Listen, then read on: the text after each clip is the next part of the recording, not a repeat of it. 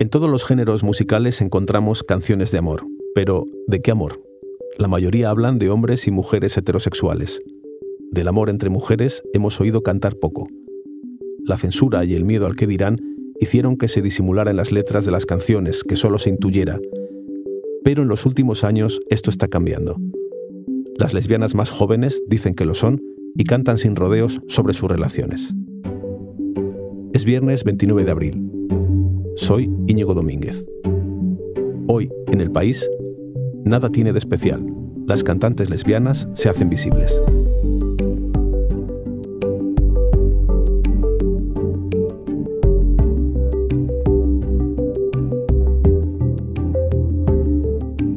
Para hablar de esto estoy con mi compañera del País Audio, Elsa Cabria, que se ha interesado por este tema. ¿Cómo estás, Elsa? Hola, Íñigo, ¿qué tal?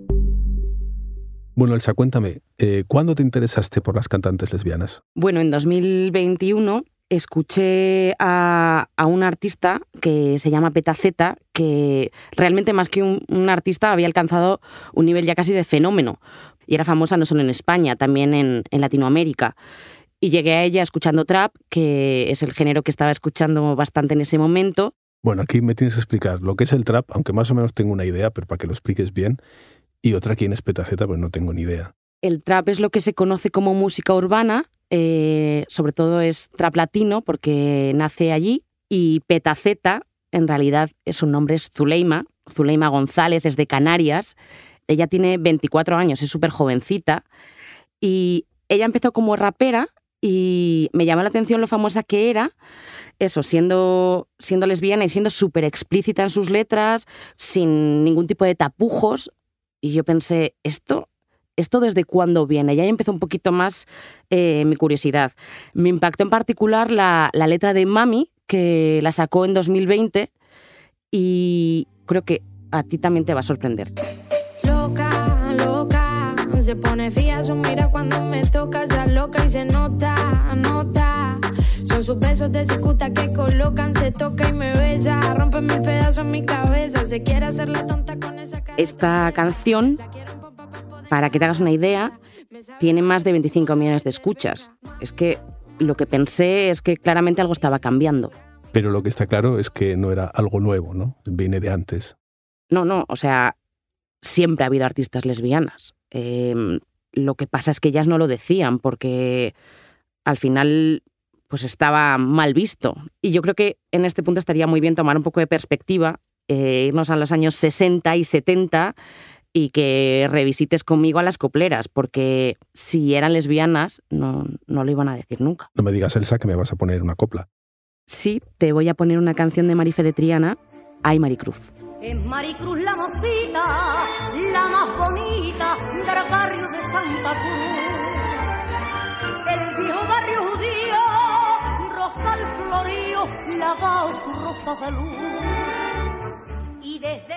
bueno, aquí Marife de Triana sí que habla abiertamente de una mujer guapísima que le quita mal sentido, ¿no? Sí, eh, pero en esa época las tonadilleras, las copleras, nunca decían públicamente que, que eran lesbianas. Lo que pasaba es que la mayoría de compositores eran hombres entonces, las cantantes trasladaban los sentimientos de esos hombres a las letras. Entonces, eso sí que estaba socialmente aceptado. Por eso, Marifé de Triana cantaba a mujeres como lo hacían otras copleras. Claro, era un truco como para sortear la censura o la represión, digamos. Sí, de hecho, esto me lo explicó Lidia García, que es autora del libro y del podcast Hay campaneras. Me contaba que al final las cantantes pues silenciaban su identidad pues porque no podían contar abiertamente las historias que vivían en los años 60 y 70. Eh, al final, todo este mundillo era como de chismes, de cotilleos, pues de sobreentendidos. Y me decía Lidia que las lesbianas, en realidad, las artistas, vivían al margen de la sociedad sus relaciones. Pero entonces no había ninguna cantante eh, lesbiana, en este caso, que compusiera sus propias letras y expresara sus sentimientos directamente. Hay un caso emblemático que es el de Maritrini. Ella nunca habló de su identidad sexual, pero ella sí componía muchas de sus letras.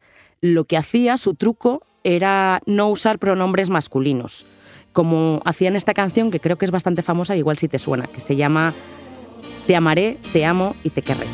Te amaré, te amo y te querré.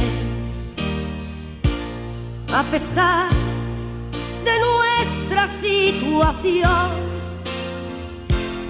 fui cobarde y no supe comprender bueno, hay que aclarar para quien no lo sepa, porque ha pasado un poco de tiempo, que Maritrini era una cantante española muy famosa en los 70, en los 80.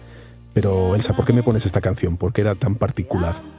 Maritrini, y eso me lo, me lo contaba Lidia García, eh, no encajaba con el canon. Ella, de alguna manera, sí contaba con, con una facilidad y es que ella venía de clase alta. Y la particularidad en su estilo es que hacía letras y cuando sí hablaba a los hombres era confrontándolos. Era de manera como mucho más fuerte, más agresiva. A mí me, gusta hablar del caso de Maritrini porque sí es verdad que es un icono lésbico y de hecho también lo fue para la cantante Rocío Saiz.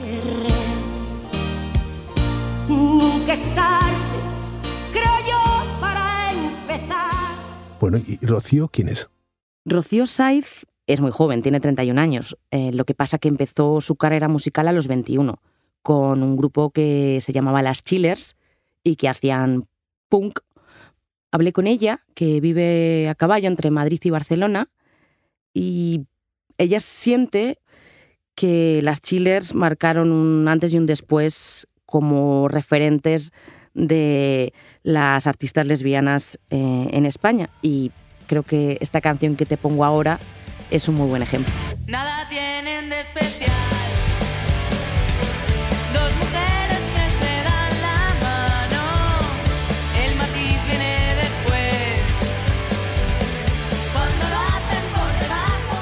así que me suena, pero un poco más lenta. Claro, es que es mujer contra mujer de, Mecano. Eh, seguramente eh, la canción más famosa de amor lésbico que se ha hecho en España. La compuso José María Cano en 1986. José María, que era miembro de Mecano. Las Chillers empezaron en 2011. O sea, estamos hablando de hace una década.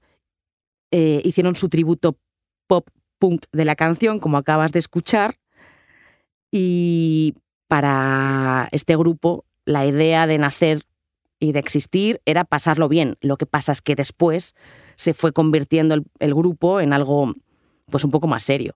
Éramos un grupo de seis amigas que nos conocimos jugando al fútbol.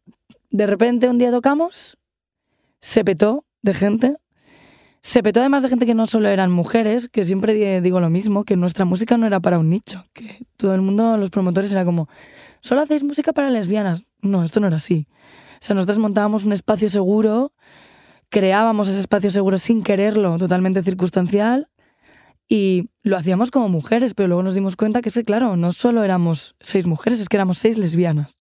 Bueno, cuando Rocío dice aquí espacio seguro, ¿es esto qué quiere decir? Pues sobre todo se refiere a los conciertos, a los festivales independientes o autogestionados, que eran lugares al final en los que las lesbianas se sentían bien, sin miedo a sentirse agredidas verbal o físicamente por ninguna persona. Cuando estaba con las chillers, actuando tuvieron varios momentos tensos. Ahora el feminismo y, y las lesbianas que abanderan este indie español van a festivales donde hay camerinos y hay equipo de seguridad y están muy protegidas. Pero las chillers íbamos a sitios donde a veces había 500 habitantes y era peligroso. Y yo he tenido que salir escoltada muchas veces de muchos conciertos, ¿no? Bueno, Elsa, me has descubierto las chiles, que yo no las conocía, pero ¿tuvieron éxito? ¿Fueron muy conocidas? No, no fueron muy conocidas. Pero dentro del nicho de ese tipo de fan eh, lesbiana que carente de referentes, sí eran súper famosas. Lo que pasa que ella me decía es que pudimos llegar a algo, pero nunca pudimos vivir de la música. Era, era imposible. Tampoco la industria las apoyaba tanto, pues al final decidieron que lo tenían que dejar.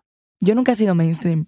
Dudo que lo sea. Ojalá lo sea, ¿eh? Porque es que eso sí que sería el futuro, verdaderamente. Porque al final, para mí, las lesbianas y el colectivo trans siempre somos las que tiramos la primera piedra. Siempre. ¿Y Rocío ya no canta o qué hace? Sí, Rocío sigue la música. Recientemente sacó un nuevo disco que se llama Amor Amargo. Pero a ver, Rocío me decía que le cuesta un montón. Igual que no logró vivir de la música, aunque no era el objetivo, pero tampoco lo logró con las chillers, a día de hoy tampoco. A diferencia de lo que sí ha sucedido con Petaceta, que es la artista que te mencionaba al principio, ella sí logró pegar un salto internacional siendo abiertamente lesbiana. Hablé con ella por teléfono y precisamente está estos días en Miami grabando material nuevo. Yo, bueno, yo hacía rap, la verdad es que no le, no le cantaba a chicas, porque a mí me parecía como, como cursi antes, ¿no? Escribirle una chica. Y luego, eh, ya, pues bueno, habiendo contactado con Joaco, Joaco me dio consejos y tal, eh, un día me senté y escribí Mami, que fue la primera canción que escribí dirigida hacia una mujer y la gente pues, se lo tomó súper bien, ¿no? Que yo creo que es con la naturalidad que se lo deberían de haber tomado. Por esa parte, bueno, a lo mejor he tenido suerte. Este juego que menciona, ¿quién es? Y cuéntame un poco cómo, cómo ha sido este salto que ha dado a hacerse tan famosa. Juaco es su productor, que también es canario y también es un chico bastante joven, y ella lo cita en todas sus canciones, que de hecho es importante mencionar que después de Mami ha tenido grandes hits como Tracatá, que tiene más de 30 millones de escuchas. Pero si a Petaceta le escuchan millones de personas, ahí habrá de todo, ¿no? Es que son solo lesbianas, ¿no? Hay de todo. Eh, de hecho, eh, Petaceta me, me contaba un dato sorprendente. Eh, por ponerte un ejemplo, Instagram, me siguen más chicos que chicas.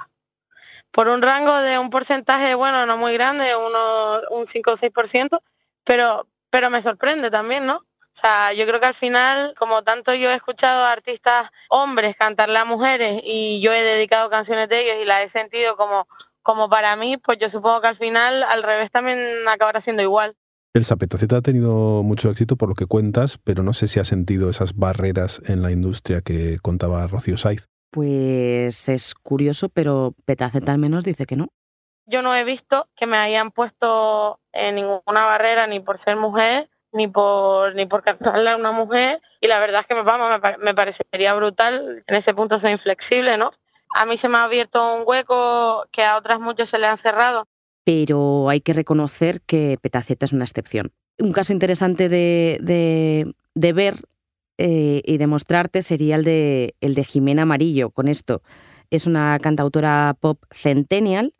Ella sí conoce a Petaceta e incluso a las chillers que le suenan de oídas pero por ejemplo no tienen ni idea de quién es Maritrini. Porque claro, ya son generaciones súper alejadas y sus referencias musicales son otras, más tipo Samantha Hudson, que no sé si sabes quién es, pero es una artista y activista LGBT de 22 años bastante famosa hoy en día. El primer disco de Jimena se llama Cómo decirte mi amor y está completamente dedicado de principio a fin a una chica.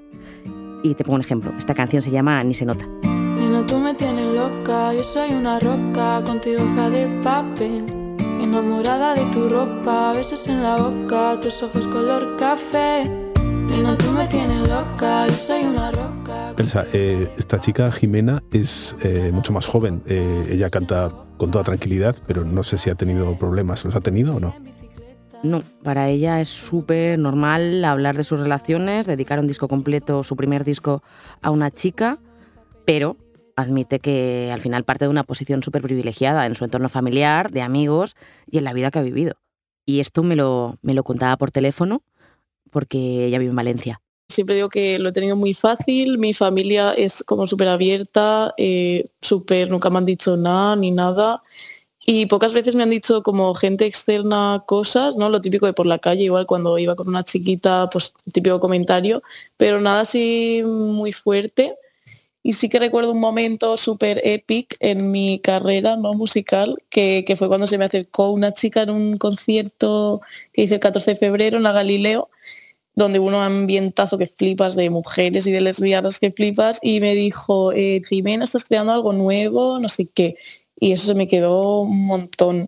Una cosa importante de Jimena que responde a que es centennial, porque no solo lo hace ella, lo hacen otras artistas eh, lesbianas que me parecen súper interesantes como, como Valverdina, es cómo usan sus redes sociales para comunicarse con su, con su público. O sea, también es otro tipo de espacio seguro porque ahí hacen referencia a, a, las chicas lesbianas específicamente, no, no se ocultan, al revés, apelan a, a, una audiencia específica, aun queriendo llegar a mucha gente, sí tienen un espacio concreto que reivindican y que y que quiere dejar claro que es para ellas, para sus lesbianas.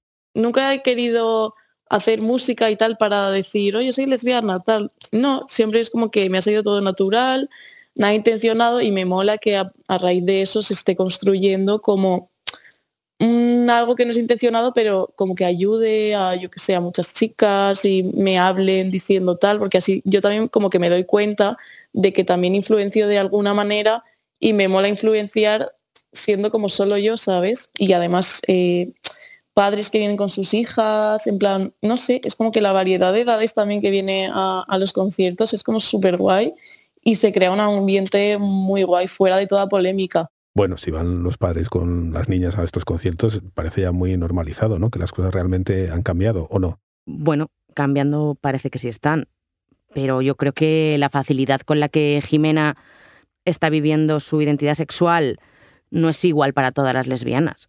Y es que si hay invisibilidad para las lesbianas artistas, para las lesbianas que además son racializadas y las trans, pues es todavía mucho más difícil. Lesbianas racializadas, ¿eso qué es? ¿Que son de otra raza que no sea la blanca? Es de otra raza que no sea la blanca, básicamente todas las razas que son oprimidas y que sufren discriminación. ¿Y conoces algún caso, alguna de estas historias que de, de, de lesbianas que lo tienen mucho más difícil?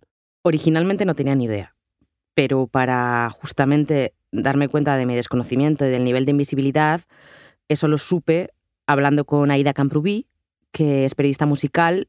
Ella me propuso que hablase con Celia de San Just, una artista punk de 34 años que vive en Barcelona. Celia compone en catalán, usa muchos sintetizadores, tiene una canción que se llama Polimorfisma, que en realidad va sobre otro tipo de amor, que es el amor a su cuerpo. Amb força i dolor aconseguit fer un ball que horroritza les mares dels comerciants. La letra se refiere a cómo pues, el patriarcado continuamente nos asigna una corporalidad y unos límites de lo que tiene que ser nuestro cuerpo y cómo yo con mucho esfuerzo y dolor a través de la brujería, que sería como lo que hacemos las mujeres desviadas, he conseguido una corporalidad separada de lo que querrían las madres y los comerciantes que representan un poco la familia hetero y la propiedad privada. bueno, súper cañera, Celia, ¿no? Entiendo que para ella tanto buscar referentes como serlo es mucho más difícil. De hecho, ella me contaba que primero, previo a su transición, ya le gustaba el punk y no se acababa de sentir cómoda con la identidad masculina, pero es que cuando transiciona también tenía dificultades como mujer lesbiana. Al final lo que le ha dado identidad ha sido el punk. A ella no le importa convertirse en un referente, aunque obviamente, como les pasa a casi todas, preferirían que se hablara de su música, no de su identidad eh, sexual. Creo que las lesbianas trans están muy faltadas de referentes y no me importa que, que se me trate como referente lésbico trans dentro del punk pero evidentemente me gustaría que se apreciase lo que hago por lo que es, aunque lo que es tiene mucho que ver también con ser lesbiana y trans. Claro, esto que dice es verdad, eh, Celia, que podemos hablar de etiquetas, de referentes, pero a ella lo que le gustaría es que valorasen por su música. En general, todas prefieren que se les categorice por el hecho de ser artistas, sin distinguir eh, su identidad. Esa sería la manera de convertirse en verdaderas referentes de audiencias muchísimo más inclusivas. Muchas gracias, Elsa. Muchas gracias a ti, Íñigo.